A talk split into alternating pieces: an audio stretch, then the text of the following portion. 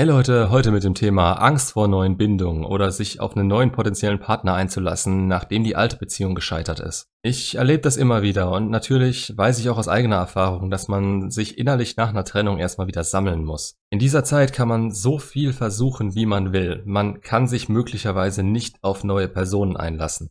Zumindest nicht so vollumfänglich, wie man es in der Vergangenheit gewohnt war. Ich habe das selbst oft versucht. Quasi nachdem die Trennung von der Ex passiert war, sie direkt zu ersetzen. Wenn ihr getrennt wurdet, jeder Mensch ist da ein bisschen anders drauf, aber wenn es euch mit der Trennung selbst länger als zwei Wochen mies geht, dann solltet ihr froh sein über den Anteil an Respekt, den ihr jetzt vor einer neuen Beziehung habt. Es würde in dem Moment nämlich schiefgehen. Ihr seid für andere in diesem Moment noch nicht voll verfügbar. Ihr denkt, da wäre wieder ein freier Platz, aber in Wahrheit müsst ihr erst verarbeiten und vor allem euch selbst wiederfinden. Denn für gewöhnlich hat man sich in so einer schlimmen Trennung selbst verloren und ist selbstwerttechnisch komplett am Boden. Wenn man sich jetzt mal überlegt, was für Menschen man mit so einem Selbstwert anzieht, wie schlau wäre es, diese dann in sein Leben zu lassen? Wie viele rote Flaggen würde man ignorieren, nur um wieder Glück spüren zu können? Und wie weit könnte man sich auf diese neue Person einlassen, wenn man immer noch jede Nacht von der Ex träumt und die Verbindung durch das Überprüfen des WhatsApp-Online-Statuses aufrecht zu erhalten versucht? Ihr könnt in einem solchen Moment nicht erwarten, die Traumfrau zu treffen und von euch überzeugen zu können.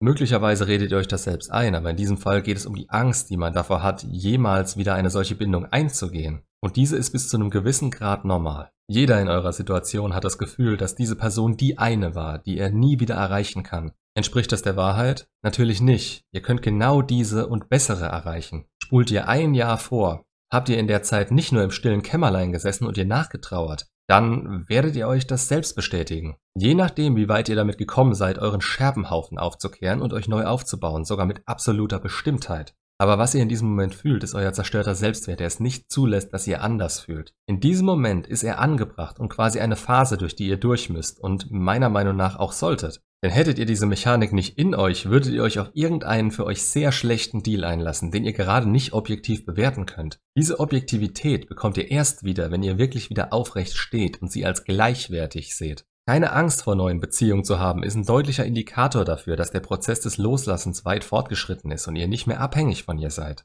Aber bei vielen ist es auch was, was nicht einfach von alleine passiert. Ihr könnt euch noch so sehr aufbauen, es ist nicht direkt gesagt, dass ihr an dieser Front Fortschritte macht. Denn die Angst kann tief sitzen, je nachdem wie heftig euer Vertrauen zerstört wurde, wie stark die Bindung war, die ihr zu ihr hattet und wie auf die Trennung sowohl von eurer als auch von ihrer Seite reagiert wurde. Mal ein Beispiel.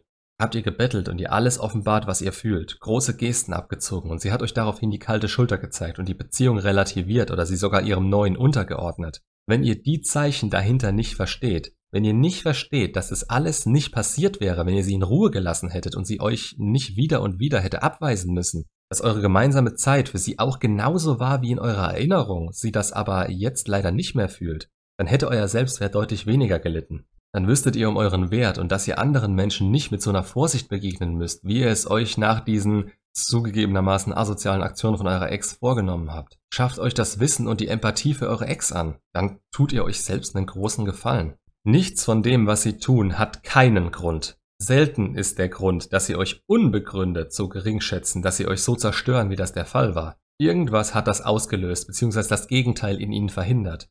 Das müsst nicht zwangsläufig ihr gewesen sein, und wenn ihr es wart, dann war es meistens durch Unwissenheit der Fall. Denn niemand zerstört eine für ihn gut laufende Beziehung freiwillig. Da steckt immer was dahinter, und versteht ihr das? Macht ihr euch im Nachhinein nicht selbst kaputt und nehmt dieses Päckchen mit, um es auf andere Menschen zu projizieren, die vollkommen unabhängig von euren letzten Beziehungen Interesse an euch zeigen. Ihr braucht keine Angst vor neuen Menschen zu haben. Ihr müsst sie prüfen, wie ihr eure Ex schon hättet prüfen sollen. Und nein, kein Fragebogen oder schlecht geschauspielerter Test, Pickup-Techniken oder sonst was in die Richtung. Ehrliche Gespräche und das Achten auf ihr Verhalten euch gegenüber reichen, wenn ihr euren Frame gesetzt habt und ihn halten könnt. Passt euch etwas nicht, zwingt euch niemand mehr mit dieser Person eingehen zu müssen und ihr könnt euer Leben so weiterleben wie bisher. Aber fühlt es sich einfach und leicht mit ihr an dann solltet ihr nicht aufgrund alter Vorurteile wegen einem dummen Menschen, der nicht in der Lage war, euren Wert zu erkennen, darauf verzichten.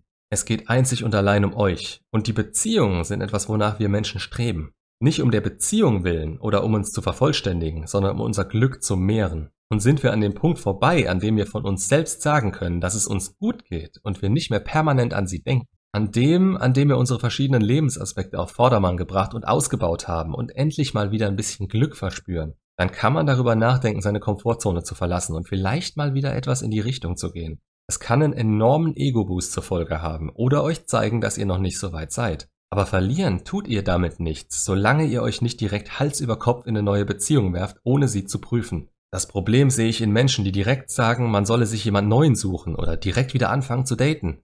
Die Leute sind nicht in eurer Situation drin und es sind zwei verschiedene Situationen, ob man Monate danach noch am Boden ist und an einer Ex hängt oder nach zwei Wochen wieder in der Lage ist, ganz normal auszugehen und vielleicht die ein oder andere Frau dabei kennenzulernen. Letzteres ist in dem Zustand so nicht möglich. Stichwort Selbstwert. Und durch Aussagen wie, das ist der einzige Weg, verschlimmert sich das Denken über sich selbst noch, da man denkt, man wäre nicht normal. Aber es wäre unmenschlich, so getroffen zu werden und direkt emotional verfügbar für Hinz und Kunst zu sein. Beziehungsweise es wird in Zukunft für euch nach eurer ersten richtig schweren Trennung vielleicht möglich sein, dass durch euer neu erworbenes Wissen und euren selbst erarbeiteten Stand im Leben eine Trennung nicht mehr so hart für euch sein wird. Die Möglichkeit besteht, aber darauf wetten würde ich nicht. Vielmehr darauf, dass ihr es nicht mehr dazu kommen lasst, dass Frauen diejenigen sind, die sich von euch trennen, sondern ihr als ernstzunehmender Mann derjenige seid, der über die Beziehung bestimmt und schlechtes Verhalten oder Anziehungsverlust entsprechend ahndet oder als seine Pflicht angeht. Die Anziehung zu erhalten ist in meinen Augen die Pflicht des Mannes.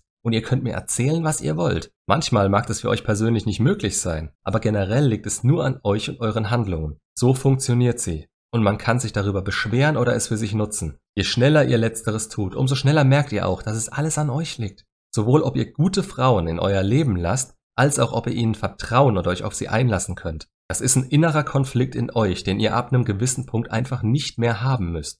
Macht's gut und bis zum nächsten Video.